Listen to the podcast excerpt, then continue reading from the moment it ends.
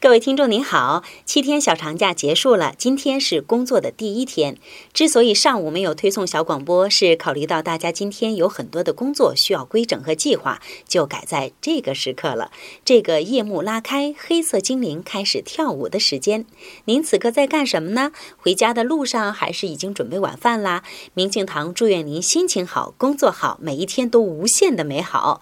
这几天我见到了很多陌生的朋友，也发现了很多人的不同角角度。有苦哈哈埋怨世事对他不公的，有生活琐事严重困扰身心的。仔细一想啊，其实一个人一天平均产生四万到五万个想法。如果你想要改进思想的质量，并且让你的心智和气场更美丽，其实从不批判的观察自己的想法开始就可以了。就是这样的简单，知道自己有了念头就 OK 了。今天您回复“夜晚”两个字，给您看一篇滋养心灵的文章。